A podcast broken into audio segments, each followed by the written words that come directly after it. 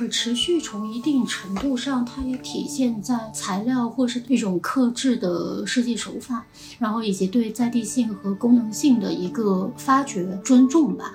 那其实呃，Atlas 非常代表性的有个项目，大力的这个项目，呃，它在在地性上面，呃，是很显著的。呃，从当地的这个手工艺文化开始，然后在这几年间，逐步它其实发展成为了一个，嗯，不单单是旅行目的地的一个设计的项目。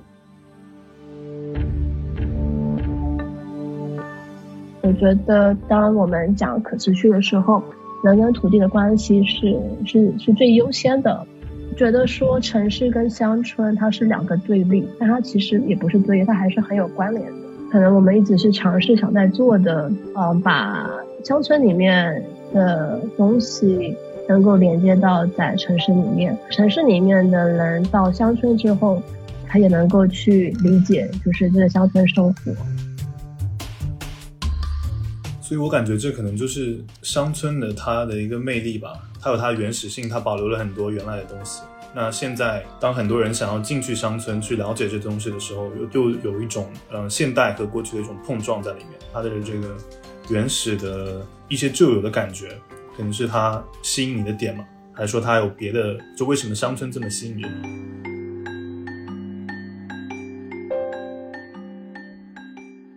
工作室呵呵是由 LEP 创意平台出品的一档独立播客节目。每期我们会对话一家创意工作室，和创始人一起聊聊做品牌的门道和当下的思考，用声音走访创意工作的台前幕后，洞察各行各业的趋势动态。Hello，大家好，这里是工作室呵呵，我是小唐。大家好，我是哲维。今天做客工作室呵呵的是建筑事务所 Atlas 的创始人 Jenny 周真真。Jenny 先跟大家打个招呼吧。嗯，Hello，大家好，我是那个 Jenny 周真真。Jenny 你好，先跟大家简单介绍一下 Atlas 事务所。Atlas 是2015年由 Jenny 和她在罗德岛学院的同学 Catherine 和 Artie 一起在北京创立的。虽然主体业务是空间设计。但他们也同样关注材料和文化研究的实践。工作室的名字 Atlas 在英文中是地图集的意思，是对知识的积累，连接物质文化与工艺的一种提炼和呈现。嗯，对，因为其实最早我了解到 Atlas 就是二零一五年的时候吧，当时 Jenny 参与过北京大石蜡跨界中心和北京设计周的一个项目，那时候就给我留下了非常深的印象。那个项目本身也很有意思，因为大石蜡本身它就是在皇城根底下嘛，十多条胡同里，呃，呈现了有一百多个展览。那个时候除了展览以外呢，还有各种各样的呃论坛，以及跟手工艺人合作的工作坊等等，是非常典型的一次对街区发展和城市更新可能性的创新尝试。大赤蜡的项目呢，它其实算是 Alice 的第一个项目。然后那个时候，我们比较有嗯针对性的去选择了一个从呃社区社区居民的这个呃角度去做这个项目，而不是从嗯一般可能空间改造入手。嗯，因为我们考虑到的就是很多时候这种嗯城市更新 urban renewal 的项目，嗯它嗯通常就是提到的都是这个环境的更新。但是比较少去注重到就是这个使用者、居民他的一个就是这种呃社区的这个状态，他怎么能够去面临就是一个地方面临到新开发的时候可能会发生的一些呃新陈代谢的这个呃问题，所以我们那时候就是在大赤蜡领航员项目里面就特别选择了跟这个呃大赤蜡的手工呃艺人来合作，然后就是。当初我们就选择跟这个周师傅，他是就是出生在大车拉的这个呃铁艺编制的手艺人来跟他进行合作，然后来探讨这个老城区就是一个自我更新的一个题材吧，可以怎么样跟呃当地的老居民发生关系，做出来的项目又怎么样能够跟新进入的呃就是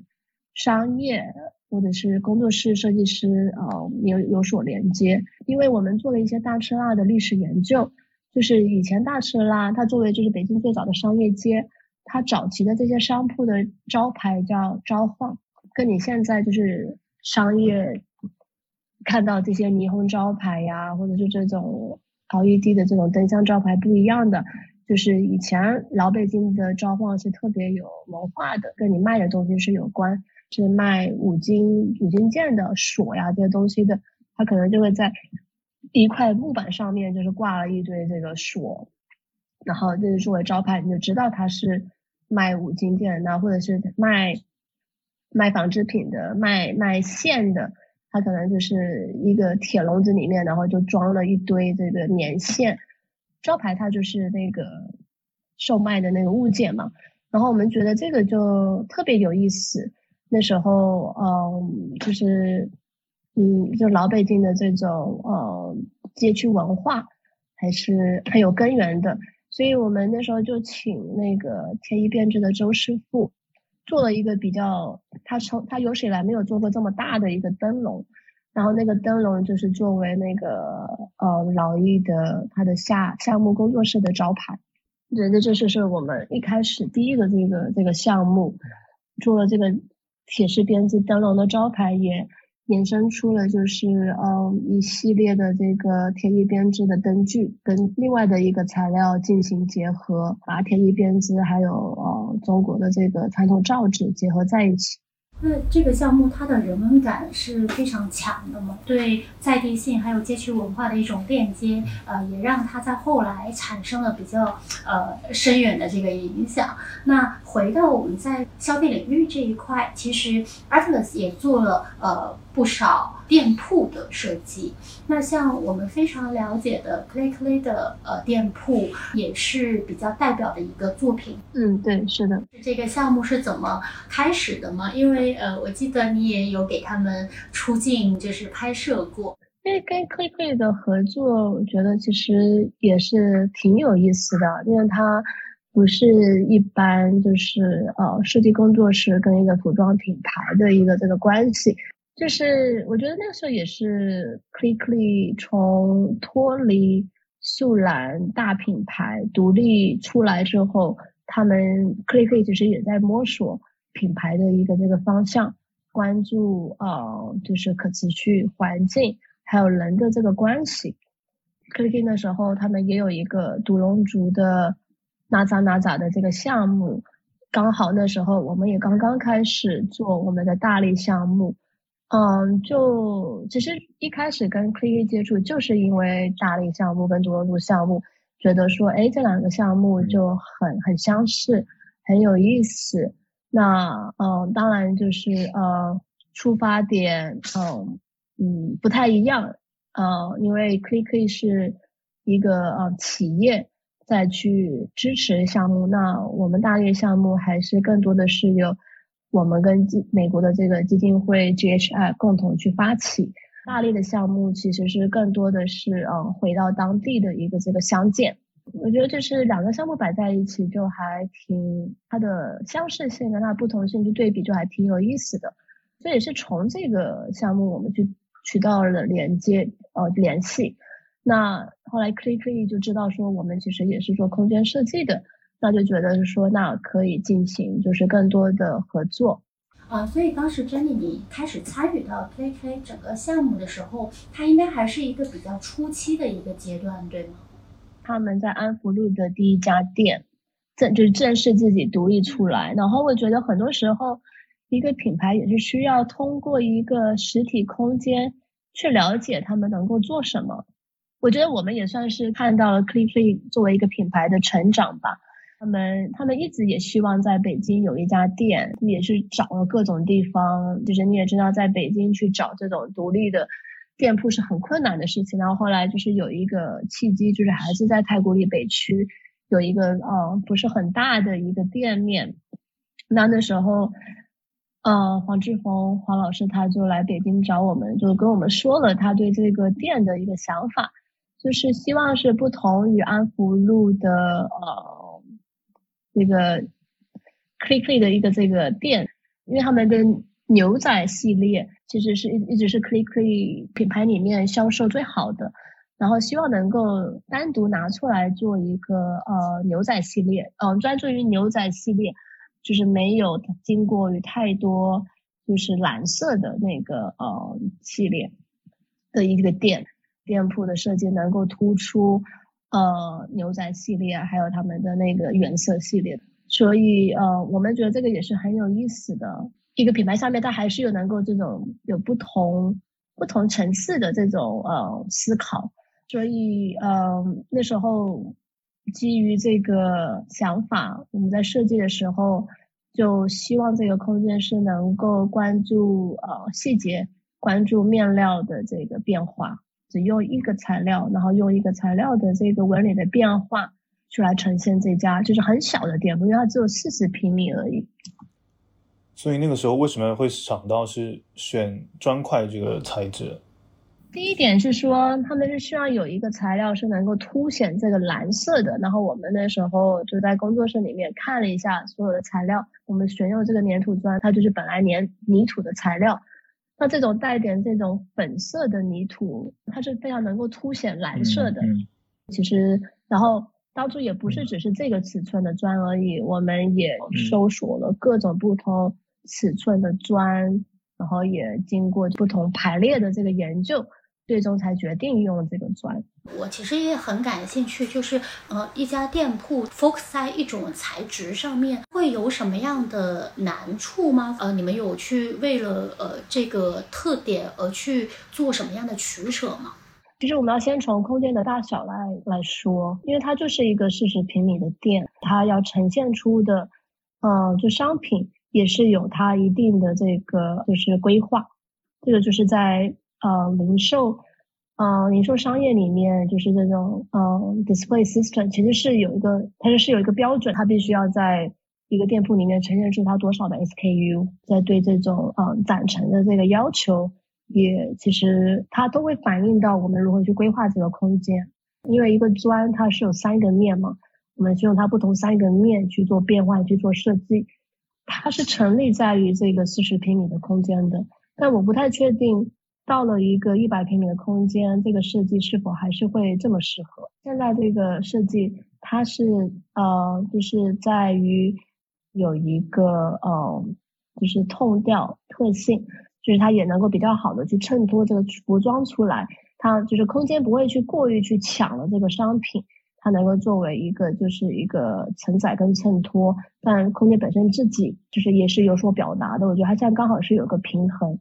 但如果当我们就是碰到一个一百平米的空间的时候，可能就我们可能不会采用这样子的设计方式。嗯，我觉得就是呃，你在考虑怎么去利用一个材料的时候，还是要去对应到这个呃它的空间的尺度跟它需要去嗯可能达成的这个目的吧。K K 的店铺，Jenny，你怎么来去定义它的设计风格？其实我是很不太喜欢讨论设计风格的一个设计师，我自己本身比较排斥，就是把一个设计风格给它一个名称吧。虽然可能有时候你你对外会跟跟客户，或者是说，嗯，不是在设计领域的人，你用风格去描述，他们能够比较理解。当然，就是呃，我只能说，就是这个设计它还是。还是在一个现代主义的一个发展下出来的东西吧。可能很多人会叫什么北欧啊、性冷淡啊、什么什么什么，但其实那都不是我们在做设计的时候的一个出发点。我们还是比较少用风格去约束我们，更多的还是说从这个项目它应该是什么样子。一个项目，它应该要有一个气质吧。这个项目落成了之后，呃，符合 Jenny 你对它的一个期待吗？或者是有哪一些部分，呃，其实是可以来去做进一步的呃提升或改变的？这个店铺它，嗯，相较还是就完成度比较高，就是我们对这个店铺的想象，还有包括客户对这个店铺的这个想象，因为因为第一就是空间不大。就细节也比较容易去掌控，需要做调整的时候，能够能够比较快的去做一些调整。那但我觉得就是很多时候，呃，一个设计的问题都会在在运营之后去呈现出来。在我们设计前期，可能没有办法百分之百的去，就是去预测到，就是第一是，呃，电源的这个休息，因为之前我们做设计的时候考虑到的，嗯，都是电源是坐在收银台里面，但实际上面，嗯，店员不太可能坐在收银台后面，他是看不到店铺的，店员更多的是坐在收银台的这个前面，嗯。虽然后面后面我们也挑选了那个椅子让店员可以坐，但它的它没有一个比较适合放脚的一个这个空间。另外一个问题就是在砖的长期的这个清洁跟维护上，我们其实那时候是建议就是 Clickly 在地面上面去做一个纳米涂层保护的这个处理，能够让他们就是之后更好的去打理这个砖。地面应该后来还是有做这个纳米涂层的，但是纳米涂层就没有用到，就是其他所有的呃，因为这个砖稍微还是有点颗粒，有点纹理，然后有的时候他们的呃纺织品可能会被勾到，嗯，那我们就说可能建议他们就是在那个织织物下面去垫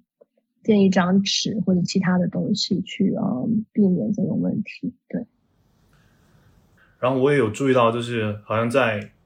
呃 Atlas 做了这个项目之后，有很多一些别的店铺也开始用跟风用这个砖来做他们室内的这个主要的材质。就是你觉得除了这个材质之外，还有什么是让这个 Atlas 的这个设计会更不一样的，或者说更原创性的方面是什么？嗯，就是其实，嗯，我该怎么说呢？我说，嗯，你做创作的人，你一定会就是碰到模仿的问题，不管是别人去模仿你借鉴，或者是我们自己其实也可能会去呃借鉴其他的呃项目，因为就是我们在做这个 Cricket 店的时候，我们也吸取了很多灵感，就是其中一个比较重要的艺术家的的是呃 Agnes Martin，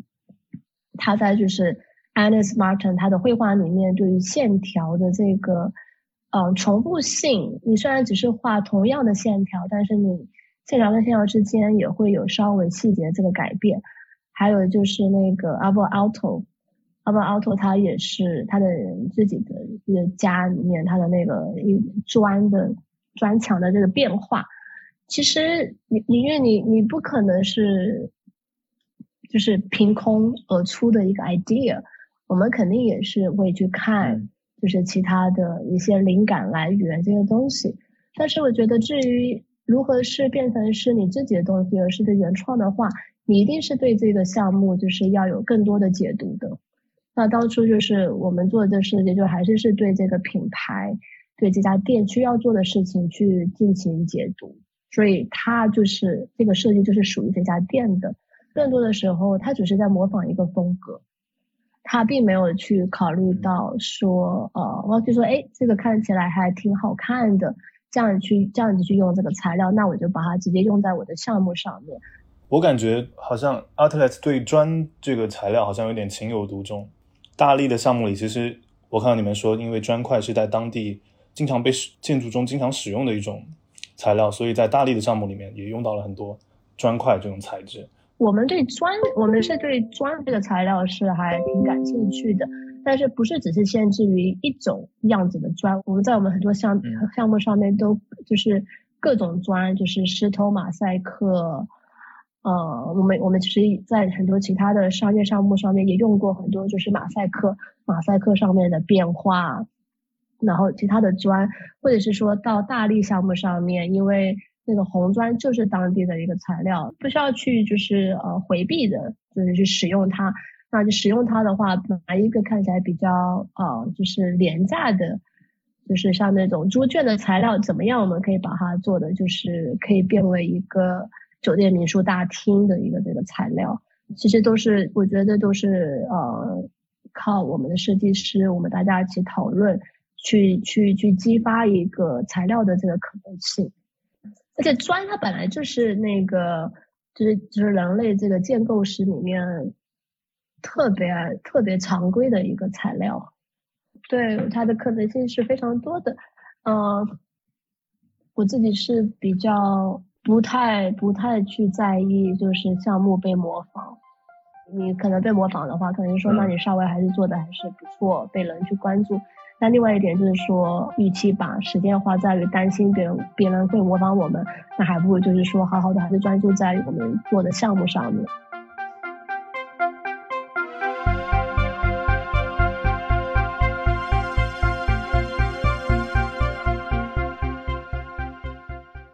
它本身也是一个呃，就是投身可持续环保的一个理念的。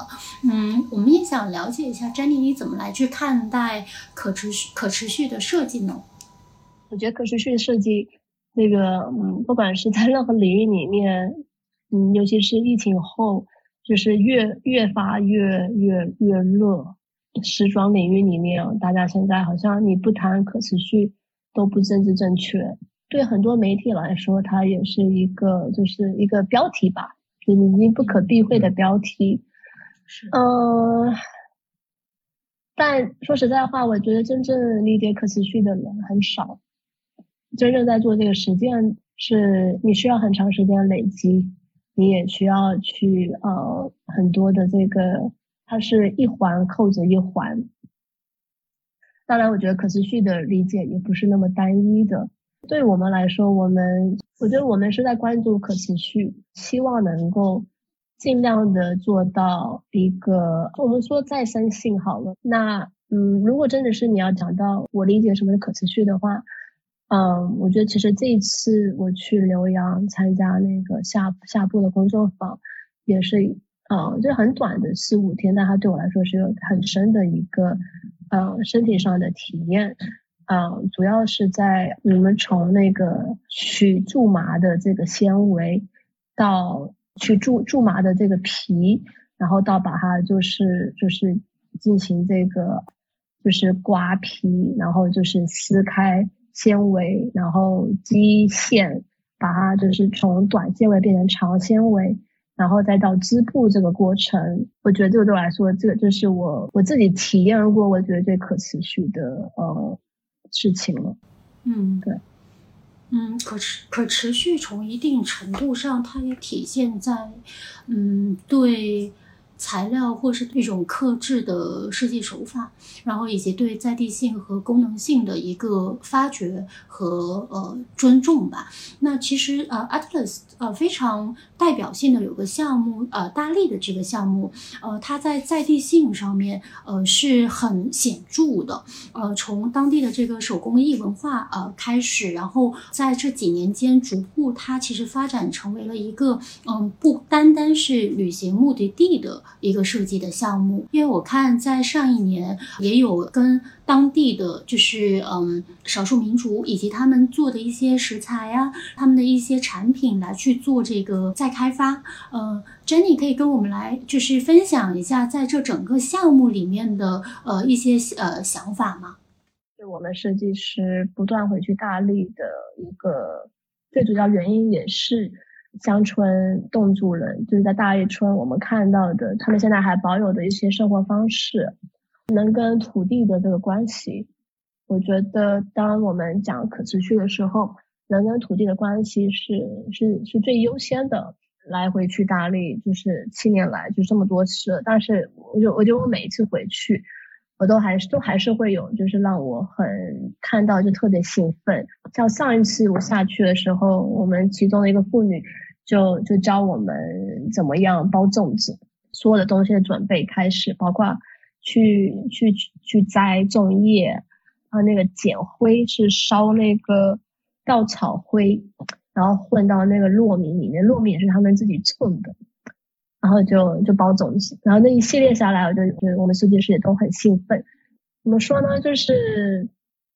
我觉得就这些东西吧，就是息息相关的，就是你每天日常生活中的。嗯，不管是吃的、用的这些东西，都是都是都是让你觉得你跟这个土地是很有关联的。然后它会让我们去反思，就是现在人生活里面所缺乏跟欠缺的东西。嗯，所以其实我们也一直想要，就是嗯，为什么会去做一些这种产品的这种尝试？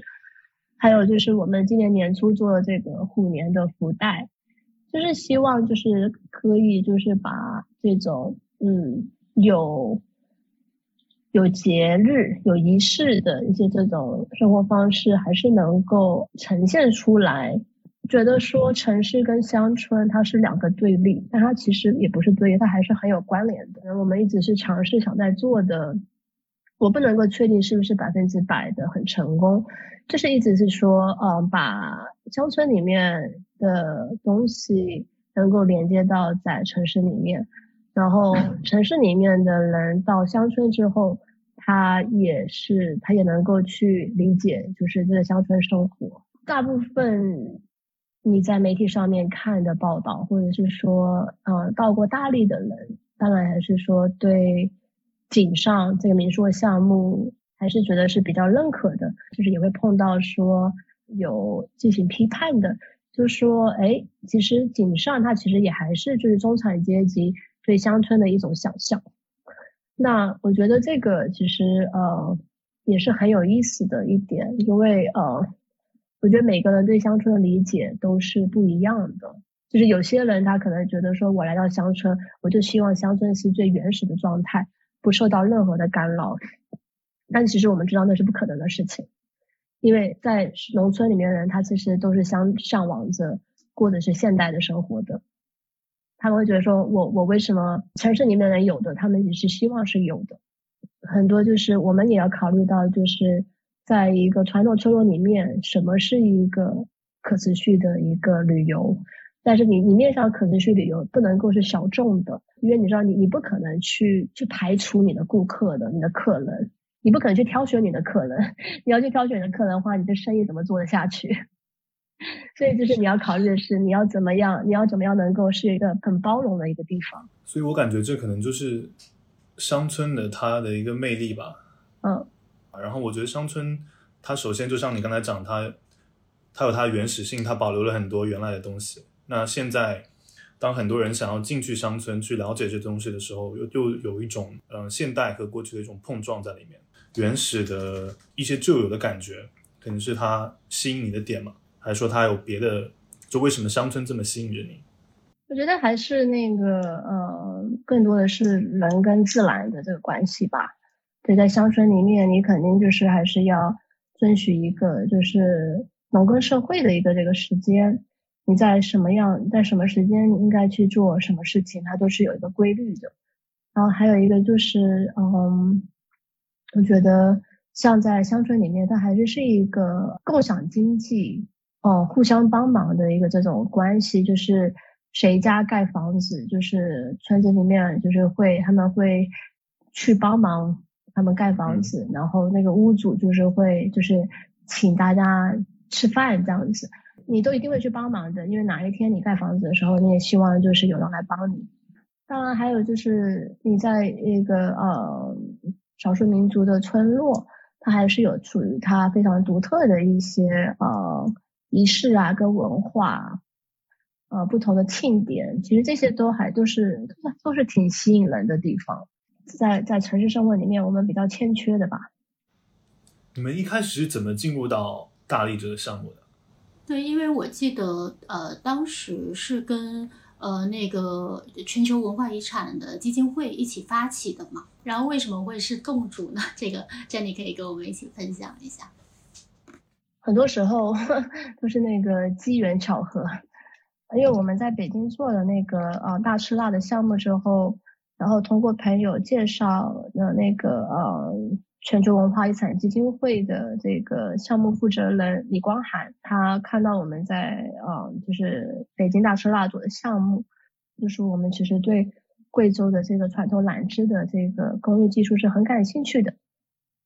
就看有没有机会能够一起再去做一个项目，然后他就呃邀请我们到大理去来进行考察，然后呃。第一年我们就下去了三四次吧，嗯，做一些基础的考察之后，然后是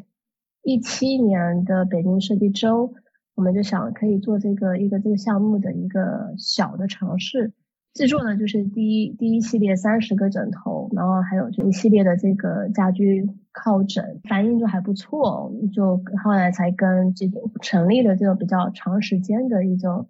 战略合作的这种方式。你们呃联系之前，其实已经对贵州的这个呃手工艺其实已经注意到他们，然后就很感兴趣了，是吗？对对对，因为有一本书是嗯。日本的一个纺织专家鸟湾纪子老师，他跟他妈妈就是呃十八年来在贵州做的这个调研，他们出版的一个一本书。然后我看到的是英文翻译版的，叫做《Imprint on Cloth》。然后这个是差不多在我们成立 Ella 之前，我就看到一本书，然后就感那时候感觉还是挺震撼的，就知道在中国的这个贵州。少数民族的地区有还是保留这么完整的这种呃，就是传统纺织工艺的这个技术，一种就是愿景吧。有机会的话可以到这个这这个地区去工作，然后就所以刚好有这个这个契机的时候，我们也就就很怎么说呢，也就比较主动吧，主动争取。那你们去了之后，发现跟你们之前了解的，看到你们那位就是你之前说的那个日本的那个出版物，就是感觉有什么？差异吗？基础的工艺差异不大，但只是就是嗯，有一些有一些东西是开始在失传的。呃，Jenny，那你们去呃贵州走了几次之后，你们发现他们的那些侗族的这些布料和它的染印技术，它有什么特殊之处吗？最特殊的还是它的那个亮布的这个制作。它的亮布制作当然不是只是侗族特有，就是西南一些民族，苗族、布依族、呃壮族其实都有。但这个它还是是相对就很非常迷人的一个布料面料，因为它是那个嗯一块布，然后通过就是蓝靛十次以上的这个蓝，然后再用牛皮胶浸泡。呃，然后还有捶打，它呈现出来就是这种，就是像带有皮皮质感觉的这个呃面料。那当然，其实每一个地区、每一个村，它可能对制制作这个亮布都有他们一些独特不同的这些秘方。我觉得这个亮布还是非常具有他们的那个特色的。那侗族它也有它的他们自己的一些图腾，它的那个呃月亮花呀，月嗯还有太阳花一些这种蜘蛛纹这些东西，就是我对就是呃少数民族这些嗯图腾图案的这些演变衍生也还是挺感兴趣的。对，嗯，那当地的这些织女她们过的是什么样的一种生活？还是那种传统传统的男耕女织这样吗？相对妇女留在村子里面会比男性要多，男性呃很多的劳动力还是出外打工，所以就是呃其实已经不是男耕女织了，就是去去耕田的也都是女性。就嗯，侗族妇女是非常勤劳的，就是。他们什么事情都能做，很很辛苦的那种，嗯，劳动力的活他们也做，织布啊这些啊，照顾小孩这些他们也都做。织布其实更多是一种日用吧，是吗？或者是是一些仪式上要用到，其实很少会进行到售卖吧。嗯，对，就是当我们刚到大理去的时候，他们自己织的布是几乎都不对外售卖的。他们织布呃两个重点，一个是儿女的嫁妆。然后另外是啊，他们是丧葬仪式，他们需要用到的孝布，就是白皮布，这两个是重点啦，嫁妆跟那个葬礼用到的这个白皮布。就是做织物，将它作为呃后面产品的应用这一块，它会是当地的织女的一种新的选择吗？说实在话，那个鼓励年轻妇女织布还是挺困难的事情，因为呃，如果没有就体验过传统织布的话，就特别就是费时间的一件事情，可能得到的那个报酬就是跟你投入的时间，你会觉得不成正比。那为什么我们还要就是最做最原始的方法去织布？织布这件事情还是有它的一个魅力在的。但我觉得就是我们做这个项目，呃，第一是一个文化传承，然后第二就是还是希望就是说。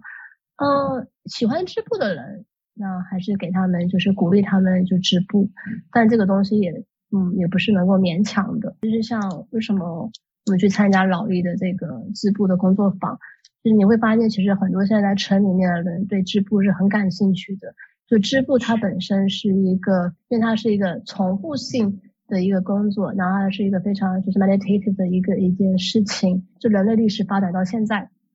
虽然你都已经是有工业生产的布，但是传统的就是手织布，呃，就是还是有它的这个价值在的，因为就是你手织出来的东西的这个魅力是，是机器织生产东西是没有办法去取代的。是的，因为我们在前几期呃也有跟呃一所面料工作室就是聊一聊的，然后其实呃就是我们的嘉宾也反馈到，现在城市有很多的年轻人对传统手工艺的一个兴趣的萌发，呃想要尝试呃手工艺的这个学习，就是田野调查的这些过程，包括呃深入到大力的这个过程，有没有呃印象特别深刻的一些事情？就是跟妇女工作这个事情，就是其实你们也可以想象，跟一群妇女，呃，我觉得不管是在城市里面还是农村里面，就是一大群妇女聚集在一起，就是它是一件很有趣但是又很麻烦的事情，因为你一定不可避免的会有争吵嘛，就有点像那个你家里面那些亲戚呀，就是那种大家意见都很多，然后呃。当然，自己都自己也都是很能干的嘛。然后你各种的不同意见，在我们项目上面也会碰到很多呃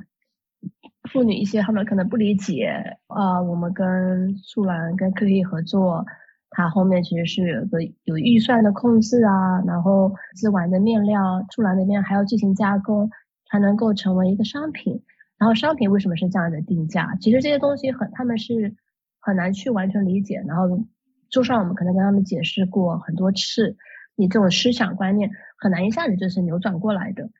所以这肯定就是会有一些争吵。那这争吵过后，就是你吵完架之后，可能就是晚上妇女还是打电话叫你去家里吃饭。我觉得这种这种关系其实就是，嗯，就挺奇妙的，就是呃，你们像是共同一起合作的人，但是他有一种就是那种远房亲戚的这种关系。我觉得就是我也一直在这种关系里面去学习，就是呃，他必须要警惕我们，就是设计师的角色是什么，然后我们需要在这些项目里面承担的责任是什么。呃，Jenny，那刚刚其实呃在分享的过程中，你有提及到设计师在呃其中是肩负着一定的责任的。那大力这个项目它蛮特殊的嘛，是非盈利的对非物质文化遗产传承的一种实践。那它同时也是呃你们对乡土文化和城市生活建立一种链接。嗯，在你看来，那设计师在其中的这个责任呃是什么呢？或者是说，设计师在其中的位置，呃，会是什么样子的呢？不同的设计师去，嗯，我觉得自己去解读的吧。我觉得更多的就是说，嗯，你自己想要做什么样的事情，然后你认识到你在做这件事情之后，可能背后你需要去，呃，去去承担的一些责任，对，然后也是跟自身的选择有关。就是因为我们做的工作不只是设计了，更多的还是一个这个，嗯，社区 community development，就是社区社区工作。那其实不是所有的设计师都愿意去这样做做这样子的事情，他可能会觉得这个其实是很偏离他的专业。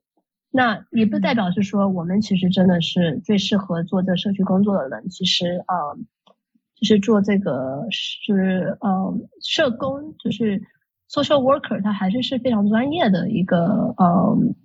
一门呃工作，但但我只能说，这是我们可能就是为了去做我们的项目，我们愿意去承担这个责任去做这个尝试，但我也不能够真的是说，我觉得我们做的是特别好。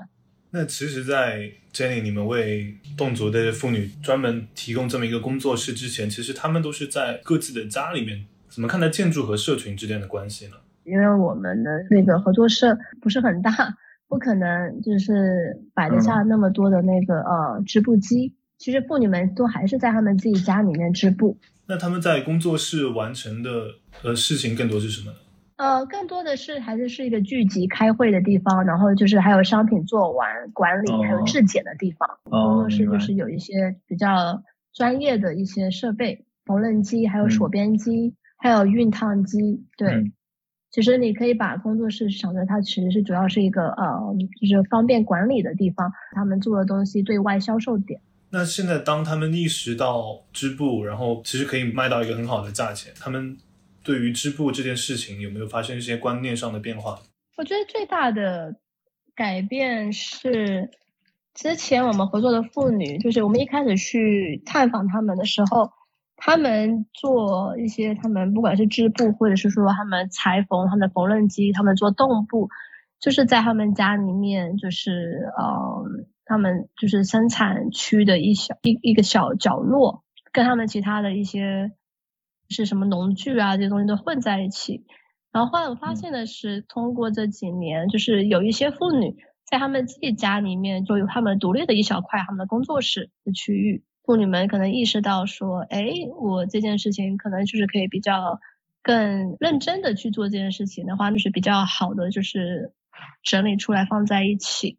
这个空间上面规划，那我觉得这个是妇女们对他们身份的一个认知上面稍微的转变，家里面的人也也认知到他们在做这件事情，对，嗯，但其实农村里面还是很直接的，他们当然都是希望就是能够挣更多的钱是最好，真正喜欢织布的人还是有，但其实现在年纪大了，眼睛没那么好，织布起来就是比较费劲了。那他可能还是希望就是能够织一些比较简单的布，而不是新的新的设计或者新我们新研发出来的面料，这种情况都是有的。对，这种传统的织布的工艺在未来的延续，你对它感到乐观吗？我不能说很乐观，但也不也不是很悲观。我觉得更多的还是要靠教育去推广，教育是挺重要的。所以其实我们做的这个项目一直不是在于就是销售，我们我们可能更在意的就是一个知识的传承。可能接下来重点我想要做的还是说把村子里面可能快失传的一些技术，就是比较好的就是记录下来。更多的是还是呃，就是有这个教学的工作坊。就像我们之前就是有恢复，就是豆染的这个技术，在村子里面本来是失传的，我们去克服了这个图案，然后再把这个技术呃重新的，就是教授给妇女。所以我们现在就是多了这个豆染的这个产品，这个也是可以开放给客人去体验的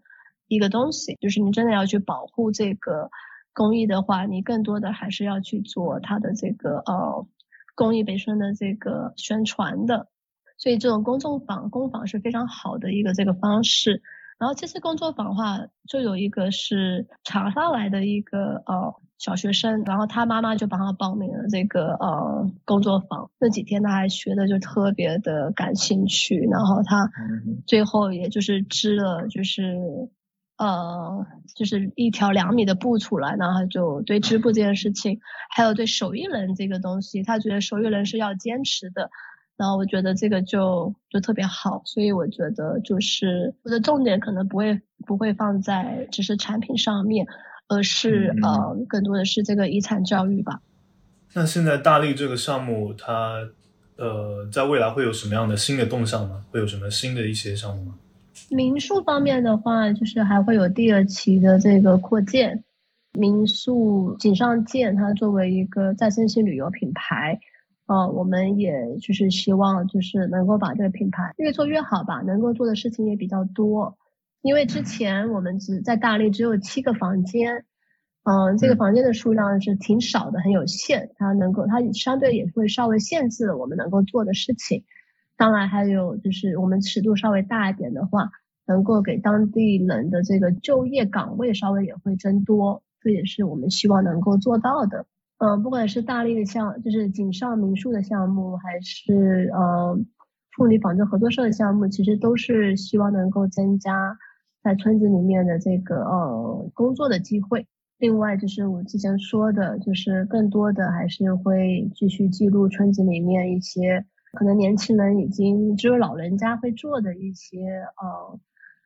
手工艺的东西，然后把它记录下来，然后再去考虑怎么样。啊，不管是转化产品，还是是把它变成就是那个，呃，对村子内的这个培训的工作坊，然后或者是在考虑把它变成就是对外的这个工作坊，然后，嗯，另外就是在我们妇女合作社一直在面临到的问题，就是比较难去鼓励到年轻的妇女进进来参与，但这个都是需要时间的，它需要有长时间性的。比较比较难是说我在一两年之内我可以达到一个什么比较呃比较就是可视化的一个。显著的效果，这个其实是挺难的，对，因为其实我们也是碰到碰到过失败的东西，然后我们从失败的事情里面就是去学习，说那我们下一步应该怎么去做。那之后会有考虑把在这个贵州的经验可能会运用到别的项目上去。其实贵州的经验一直在影响到我们呃工作室对很多事情的思考，所以它是呃潜意识的都有在影响。那如果是说我们会不会把在大就是贵州的项目去复制到其他地方的话，我觉得这个就是呃都要看情况，看是否适合。呃，第一就是 我自己意识到说呃你要深入到一个地方的话。它是需要花很多时间的。那我其实自己是不确定我是否能够在中国，能够在另外一个地方能够有这样子的时间跟投入，这个是我不确定。但是，呃，除非就是有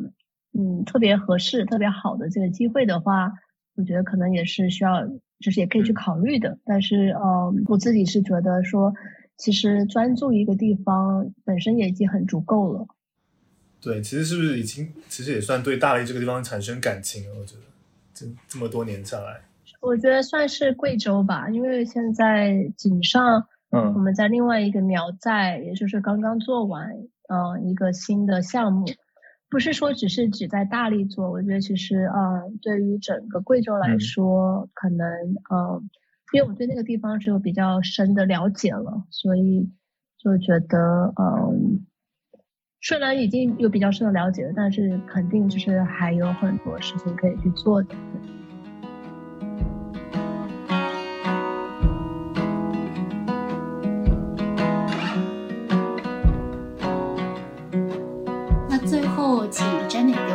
荐一个工作室吧。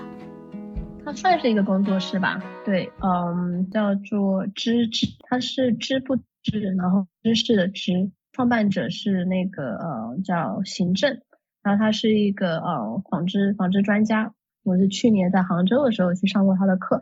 然后我也是长期的关注他的公众号，然后他他的概念其实就是一个移动的呃织布坊。我其实在他身上学到很多，就是跟纺织非常专业的嗯事情。然后长期是在嗯